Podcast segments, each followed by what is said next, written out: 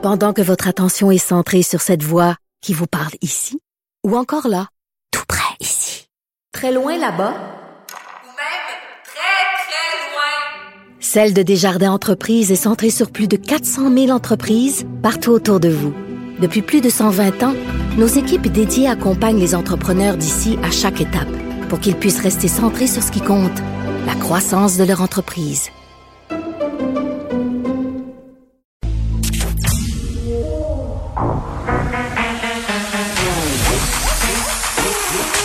Elle a une opinion sur tous les sujets. Pour elle, toutes les questions peuvent être posées. Geneviève Peterson. Cube Radio. Salut tout le monde, j'espère que vous allez bien. Vendredi ensoleillé, vendredi où on aura le droit d'aller s'asseoir en terrasse. Je parle bien entendu des bars. Parlera dans quelques instants à Pierre Thibault qui est président de la nouvelle association des bars du Québec, à savoir comment ils vont nous accueillir. Puis clairement, je pense qu'on a très très hâte de les retrouver. On commence euh, avec les cas de COVID euh, très, très bas encore aujourd'hui. 180 nouveaux cas, malheureusement un décès, par exemple. Euh, on rappelle aussi concernant la vaccination que si vous avez 60 ans et plus, c'est là, là, vous pouvez aller sur le site de Clic Santé et faire devancer votre deuxième dose si c'est votre souhait. Et je vous rappelle, parce qu'on a parlé hier à Benoît Morin euh, de l'Association des pharmaciens propriétaires que pour la vaccination en pharmacie, deuxième dose, là, ça accroche encore un peu. Donc, ça sert à rien d'appeler votre pharmacien là, puis de le harceler, puis de savoir c'est quand pour pouvoir y aller, avoir votre deuxième dose, ça va venir là.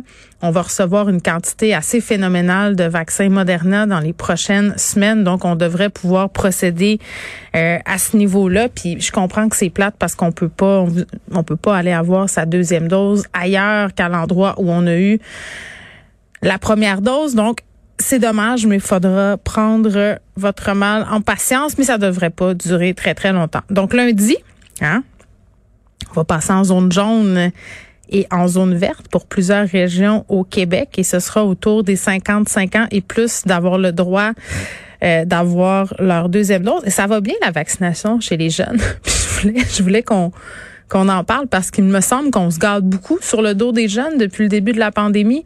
Les jeunes sont irresponsables, les jeunes se sentent pas interpellés par la pandémie, les jeunes se sentent invincibles, les jeunes font des petits parties, les jeunes sont partout dans les parcs et les saccages. Mais non, les jeunes sont plus intelligents puis pas mal moins caves qu'on pense. Puis aux dernières nouvelles, c'est pas eux autres qui criaient fuck le go dans les manifestations. Donc je dis ça, je dis rien. Mais toujours est-il que chez les 12 à 17 ans, ça y va tempête, la vaccination. Là. Ils se présentent massivement.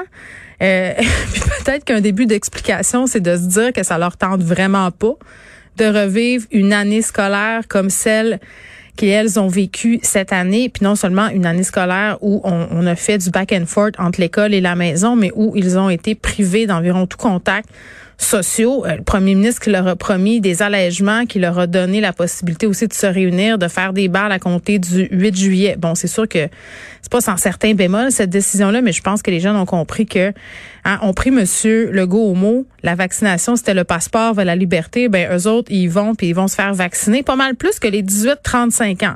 Ironiquement, puis moi j'aurais pensé qu'on allait y aller. Puis je me disais, bon, euh, puis bon, on en a déjà parlé à l'émission à plusieurs reprises, là, pourquoi les jeunes de 18-35 ans vont pas se faire vacciner?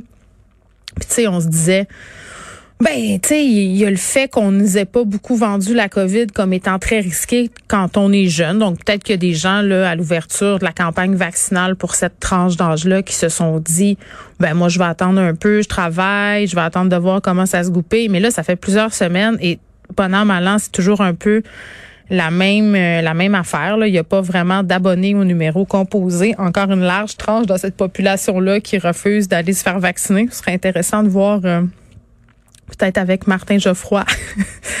euh, c'est qui? Hein? Est-ce qu'il y a beaucoup de complotistes dans, cette tranche d'âge-là? C'est peut-être un début de réponse avec une certaine déresponsabilisation. Quand sais-je? Moi, ce que je sais, c'est que ma fille, euh, il va samedi, elle a 14 ans, donc elle peut y aller seule. Ça me stresse un peu. Va attendre son petit 15 minutes toute seule sur sa petite chaise droite. Est-ce qu'elle va pogner de quoi comme moi? Quand j'ai attendu en regardant l'horloge, c'était super émouvant pour vrai. Puis de vivre ce moment-là après la vaccination. C'est comme un, un, temps où tu dis, OK, ça y est. Puis, tu sais, avec euh, les annonces de cette semaine où on va annoncer des assouplissements, là, justement, sur le port du masque et tout ça, puis à l'école, plus besoin de le porter quand on est assis. Tu sais, on est vraiment dans un mouvement, on est en train de changer de paradigme, ou est-ce qu'on est en train d'y avoir accès là, à, la normalité à nouveau. Donc, ça, ça avance rondement, puis je, tenais vraiment à souligner le fait que nos jeunes étaient au rendez-vous, y allaient, puis peut-être euh, donner une petite tape dans le dos aux parents. Je pense qu'on a rapport là-dedans, là, avoir encouragé, de leur avoir expliqué parce qu'il y avait beaucoup de désinformation. Donc, euh, bravo à ceux qui se sont impliqués activement dans la vaccination de leurs ados. Revenir brièvement sur le cas de Geneviève Comartin. On lui a parlé hier à Geneviève et je chroniquais sur son histoire dans le journal de Montréal ce matin. Euh, je vais faire un parallèle avec l'histoire de Nancy Boucher. Euh, à qui j'ai parlé aussi, une femme euh, victime de violence conjugale, Nancy Boucher, qui s'est battue pendant des années euh, pour obtenir justice, là, a été très, très longtemps impliquée dans un processus judiciaire, des remises à n'en plus finir. et, elle dénonçait, tout comme Geneviève Comartin, l'opacité du système judiciaire envers les victimes. Dans le cas de Geneviève Comartin, c'est par rapport au service des libérations conditionnelles, qui a un processus évidemment très, très opaque par rapport au meurtrier de sa mère, Daniel Derry qui va avoir le droit euh, de demander sa libération conditionnelle le 7 juillet, cinq ans après, à peine, pardon, euh, après avoir assassiné la mère de Geneviève. Donc, elle trouve ça aberrant, puis elle aimerait ça savoir ce qui s'est passé entre les deux pour que cet homme-là puisse se pointer devant le comité de libération et demander de sortir de prison finalement. Euh, mais on le saura pas. C'est un processus qui est, qui est super opaque, c'est gardé secret entre guillemets, puis même à faire à un autre, un autre niveau, là, dans un autre volet pour Nancy Boucher qui disait tu sais, la, la, la procureure de la couronne qui, qui, qui représente les victimes de violences conjugales, souvent, ben c'est pas la victime qu'elle représente, c'est l'État. Donc, t'as pas beaucoup ton mot à dire dans les procédures, puis on se sent beaucoup mis de côté. Puis je pense que c'est une affaire sur laquelle on devrait beaucoup se pencher dans la refonte euh, du système de justice par rapport aux victimes. Là. Puis je pense que c'est dans les cartons, là, mais il faudrait que ça se manifeste concrètement, c'est de dire faut que les victimes soient impliquées, faut qu'elles soient impliquées à chaque processus, à chaque étape qui implique des conséquences sur leur vie, que ce soit pour une libération conditionnelle ou pour un jugement de la cour, que les victimes aient leur mot à dire, que les victimes comprennent aussi c'est quoi les chefs d'accusation. Moi, quand j'entendais Geneviève Comartin me dire hier, ouais, Daniel Derry a pogné homicide involontaire, ce qui est très différent de meurtre au deuxième degré, hein, euh, concernant les possibilités de libération conditionnelle. Elle dit, moi, j'avais compris que c'était environ les mêmes conséquences, les mêmes répercussions, alors que c'est loin d'être ça. Donc, il faudrait que ça soit la fin de l'opacité du système judiciaire envers les victimes. Il faudrait qu'on lève le voile sur ce processus-là pour qu'enfin, ces femmes-là puis ces hommes-là qui sont des victimes puissent obtenir réparation et prendre des décisions et avancer en toute connaissance de cause. On revient sur le cas des bars, euh, c'est là, là qu'on lui parle. Pierre Thibault, qui est président de la nouvelle association des bars du Québec. Pierre, salut. Salut Geneviève, ça vient? Ben écoute, je pense que ça va moins bien que toi, sans doute, parce que non, mais c'est quand même une, journée qu'on attend depuis longtemps. On a fait plusieurs entrevues ensemble pendant la pandémie sur la question des bars, les tenanciers qui se sont euh, sentis un peu mis de côté. Je pense qu'il y a une certaine stigmatisation aussi qui demeure, des préjugés par rapport à l'industrie des bars. Euh, j'imagine que, que c'est une grande fébrilité là en ce moment à la à, l'approche de cette ouverture. Là. Dès ce soir, vous allez pouvoir rouvrir vos terrasses. Oui, exactement. En fait, euh, dès ce soir, euh, les bars qui n'avaient pas l'option de restauration, le fameux permis MAPAC qu'on a déjà parlé ensemble, euh, peuvent réouvrir leurs bars. Donc, c'est vraiment une bonne nouvelle. C'est sûr qu'il y a encore des petits trucs à fin de journée, dans la mesure où, bon, les, les, les, boîtes ADN de nuit, comme les dive bars, les boîtes de nuit, tout ça, c'est comme complexe. Mais mettons que c'est un pas en avant, puis step by step, comme on dit, on comprend que c'est progressif du côté du gouvernement. Donc, on va être positif, mais oui, enfin, euh, oui, c'est une bonne nouvelle. Il fait beau, puis tout le monde est prêt. Donc, à partir d'aujourd'hui, les bars, euh, strictement bars, comme on peut dire, peuvent réouvrir, puis c'était le temps. Avec qui on va pouvoir se pointer? Là? On a le droit d'être combien? Là? Faisons le BABA de qu'est-ce qu'on a le droit de faire, qu'est-ce qu'on n'a pas le droit de faire. En fait, euh, grosso modo, la zone jaune permet encore seulement deux personnes par table de deux adresses différentes ou euh, une, euh, une tablée de la même euh, de la même adresse, donc une famille ou des colocs. C'est très difficile à, à, appliquer aussi. Là, je ne te le cacherai pas, là, on, on, essaie de le faire, mais constitutionnellement parlant, on n'a pas le droit de demander aux gens tant que ça de où ils viennent, de quelle identité. C'est un nouveau couple qui se forme, c'est pas de nos affaires, puis ça peut arriver dans des bars. Ouais, ben c'est c'est quelque chose qui se peut. Puis tu sais, je vais prendre mon, propre exemple. Pierre, euh, moi puis mon chum, on est un couple euh, bien établi là. Ça fait des années qu'on est ensemble, puis on n'habite pas en même adresse. Techniquement, on n'a pas le droit d'aller au restaurant, dans un bar ensemble. Exact. Mais là, deux, deux adresses, c'est toléré. Mais mettons, tu sais, dès qu'il y a une troisième adresse, c'est tout le paradoxe avec les, les, les tu sais, ce qu'on a vu ce qui se passait dans les parcs, là, sans, sans tout mettre ça sur le dos des parcs. il y a quelque chose, quelque part, dans la ultra-prudence de la sécurité publique, euh, pardon, de la santé publique, puis la philosophie de M. Arruda a quand même bien fonctionné. On peut pas se le cacher qu'on a eu des bonnes stats, mais là, faudrait ouvrir les vannes, puis euh, c'est un peu de ça qu'on va parler euh, la semaine prochaine avec le, avec le, avec le gouvernement qui est en place. L'idée, euh, rapidement, c'est que on va ouvrir cette fin de semaine, on va installer. Je ne cacherai pas que tout le monde qui ont des restaurants ou à peu près, puis tous les établissements bar, MAPAC, on s'est tous fait prendre de cours, puis on cherche du staff, puis on est à bout de puis on est brûlé. Attends, c'est fou, là. Excuse-moi, Pierre, mais moi, juste me promener, moi, j'habite près de la promenade Masson. Les bars, mm-hmm. les restos, devant chaque établissement, il y a des les gens ont sorti des tableaux dehors, cherchent du monde, cherchent du staff, puis même j'étais allée dans certains endroits où on me dit ben on pourra pas donner tel tel service parce qu'on par exemple un resto où j'étais allée, ils ont pas de plongeur. Fait que sur la terrasse dehors, j'ai dû m'asseoir et puis c'est pas que ça m'énerve de manger dans de la vaisselle. vaisselle. non, mais dans de la vaisselle jetable parce qu'il n'y a pas de plongeur, ils en ont pas trouvé. c'est hallucinant. C'est des choses qu'on n'aime pas, puis tu sais je veux dire il y a des impacts par rapport à ça, je l'ai vécu dans, dans au Pontiac, on s'est vu en plus merci d'être passé. Oui. L'idée là-dedans c'est que euh, l'idée là-dedans, c'est que euh, on est tous conscients de la situation, puis on essaie d'improviser. Puis c'est vrai qu'il y a une pénurie de main d'œuvre, puis il y a un lien à faire avec la fin des prestations d'urgence qui vont finir en juin. Euh, il y a des gens qui étirent un peu. Il y a aussi des gens qui sont partis dans d'autres secteurs parce qu'ils étaient craintifs à voir est-ce qu'on peut vraiment être confirmé dans notre poste sur du long terme. Oui, parce qu'il y a eu beaucoup de va-et-vient, là. On les comprend.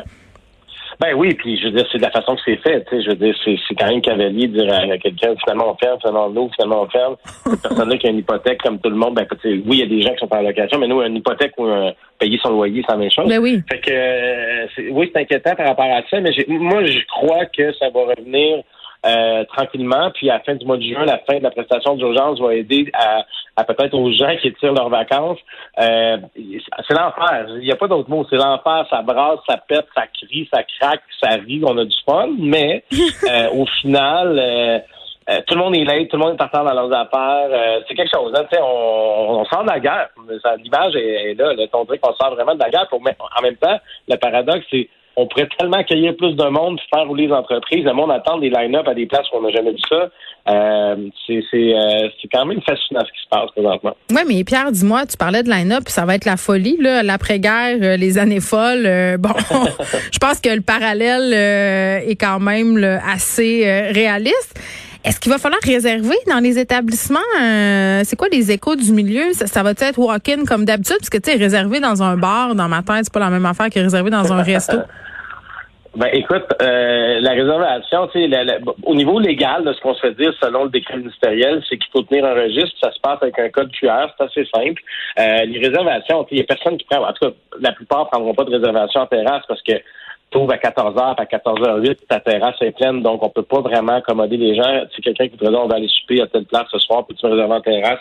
C'est impossible. Mm. Réserver dans un bar, ben t'enlèves l'énergie euh, d'aller dans un bar puis euh, tu décides souvent, tu vas aller au bar, tu prends une marche, on va aller à tel bar de quartier. Euh, écoute, honnêtement, euh, faut rapidement passer au palier vert. Je comprends que rapidement dans le bon sens du terme, dans la mesure où je crois qu'ils ont les indices pour nous permettre ça. Je parlais avec un ami qui est docteur et qui me disait que les impacts des, des, euh, parcs qui étaient bondés de monde à peu près autour du 22-23 mai, le week-end qui a fait comme 30, ben, c'est aujourd'hui qu'on rentre dans les stats peut-être qui pourraient être problématiques. Donc, s'il n'y a pas de hausse de cas d'ici le début de la semaine prochaine, on aurait un indicateur que finalement. Ah, ouais, mais mais oui, mais il faut faire attention avec ça. Il y en a eu des éclosions qui ont eu lieu par rapport au parc, mais moi, ce que j'aurais envie de dire, par exemple, puis là, je vais plaider pour ta paroisse, c'est que les rapprochements, hein, les rapprochements que sans vouloir mm. préconiser M. Legault sont beaucoup plus faciles à encadrer sur la terrasse d'un bar que dans des ah, parcs. c'est clair, c'est clair. Tu sais, l'idée, on, on, écoute, tu, vises juste, puis on, le répète, puis je crois pas que ça vient du bureau du premier ministre, étrangement, tu sais, ça vient beaucoup du bureau de la santé publique, puis la philosophie de M. Arruda, puis M. Legault s'en remet aux experts de ce qu'on comprend. Euh, le travail est à faire avec la santé publique, puis on a eu la directrice de la santé publique de Montréal qui l'a dit maintes et maintes fois que les, milieux privés étaient beaucoup plus problématiques on s'entête, on s'acharne, puis au début de l'entrevue, tu disais qu'on a stressé encore le monde des bars. C'est là, c'est là que ça vient que ça nous énerve, parce qu'on dit, écoutez, c'est prouvé, on a des stats, on a des photos du monde des parcs qui déborde, s'il te plaît, envoyez-nous ces gens-là. Excuse-moi, là. Mais oui, passer, écoute, je suis passé dans des parcs le soir, la fin de semaine, c'est Sodome et Gomorre, là. Je veux dire, les gens mm French, les gens boivent, puis c'est correct, là, dans le sens que c'est bien normal, mhm. parce qu'on s'est mhm. privé tellement longtemps, mais euh, il y a façon, justement, d'encadrer ces rapprochements-là, euh, parce que, tu sais, il manque d'effectifs.